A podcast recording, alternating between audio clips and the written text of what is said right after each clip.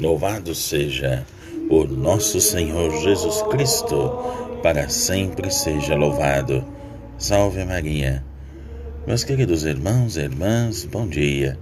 Estamos aqui mais uma vez reunidos ao nosso santo do dia, agradecendo a Deus pelo dom da vida e também é, pedindo licença para estar na sua casa, você que nos acompanha pelos meios de comunicação social e via rádio sobretudo aos nossos irmãos da Rádio Fátima e da Rádio Careiro da Amazônia, recebam o nosso abraço fraterno.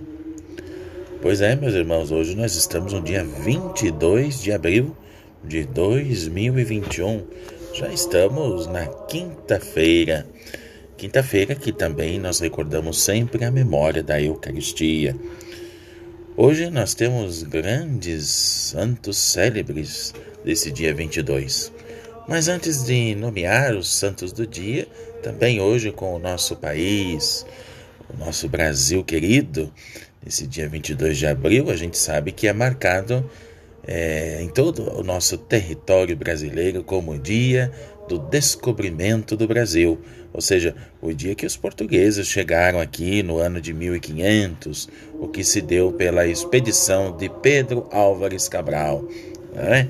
Essa expedição, que tinha como missão dupla a investigação das possibilidades de Portugal na América e a compra de especiarias na Índia, é, a colonização, etc. É? Então, rendemos graças a Deus nesse dia especial do nosso país. Pois é, meus irmãos e irmãs, iniciando o nosso santo do dia de hoje, nós temos aqui entre nós, veneramos hoje o bispo Hernando Arias de Ugarte. Nos tempos em que os índios eram açoitados, não é, em praças públicas e mesmo diante das igrejas, o bispo Hernando Ugarte ia ao encontro deles. Falava a sua língua, visitava-os em suas cabanas. Viveu na Colômbia e na atual Venezuela e foi bispo de Quito. Chegou a compor um catecismo em língua indígena, um grande trabalho dedicado ao bispo Hernando. Foi homem de nosso tempo, embora vivesse há quase três séculos. Ele morreu no ano de 1638.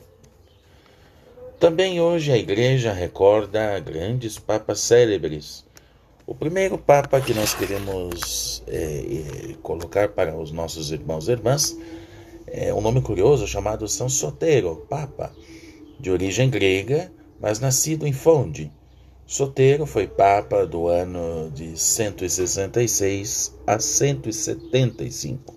Atento às necessidades dos cristãos do Oriente, seu pontificado foi caracterizado por obras de caridade e assistência aos pobres instituiu uma ordem diaconal feminina e teve que enfrentar muitas heresias, como a de Montano, que fazia todas essas questões contra a Igreja.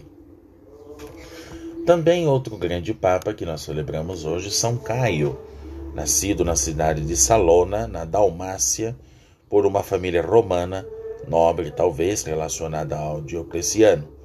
Caio é Papa de 283 a 296.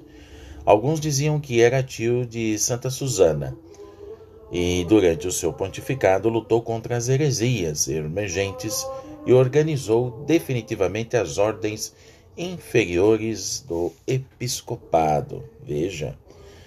E também, por hoje, nós temos Santo Agapito, primeiro Santo Agapito I, Papa, ele que por quase um ano foi enviado pelo rei dos Godos a Constantinopla para dissuadir o imperador Justiniano de retomar a Itália.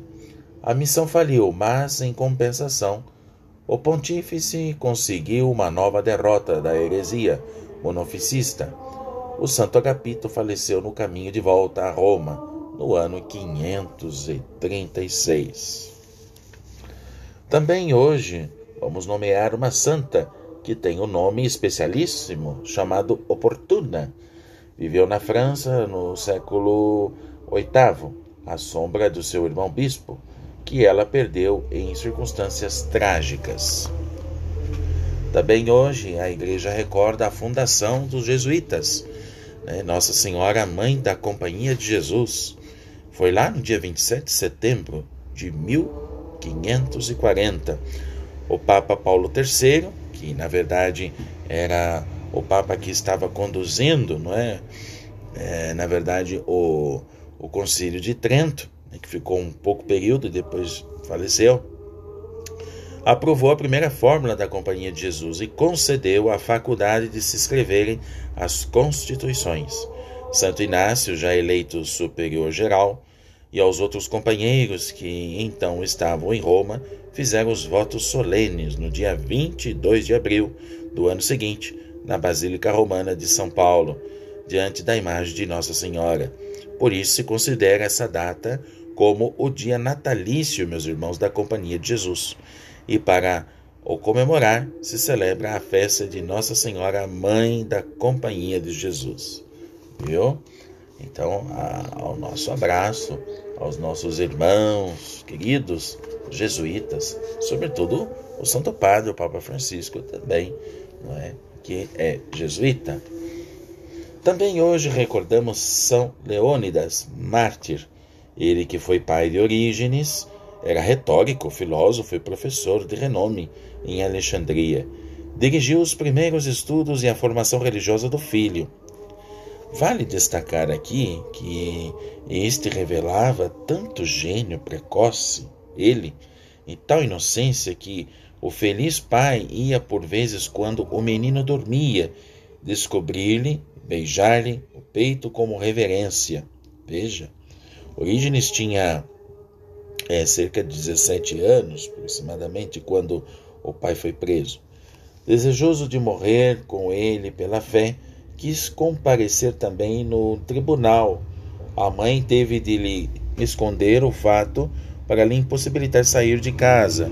Orígenes fez então chegar ao pai acusado uma carta sublime em que dizia: O pensamento daquela e daqueles que deixais atrás de vós não, intib, não vá intibiar o vosso ânimo, afrontai com ânimo os tormentos.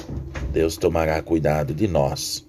Cortaram a cabeça a Leônidas, os bens que deixou foram confiscados, mas uma rica senhora tomou a sua conta prover à viúva e aos sete filhos.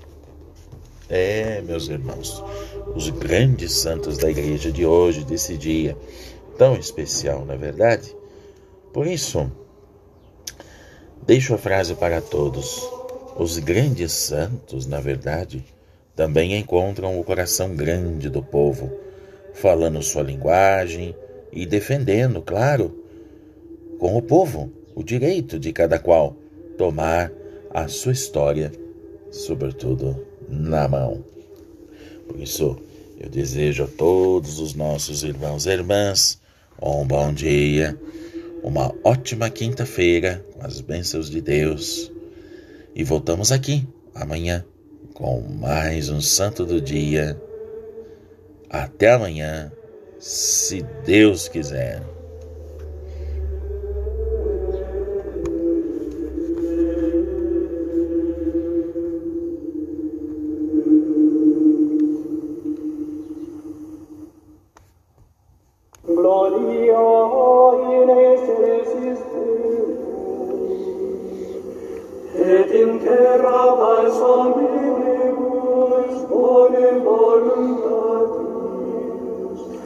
Laudamos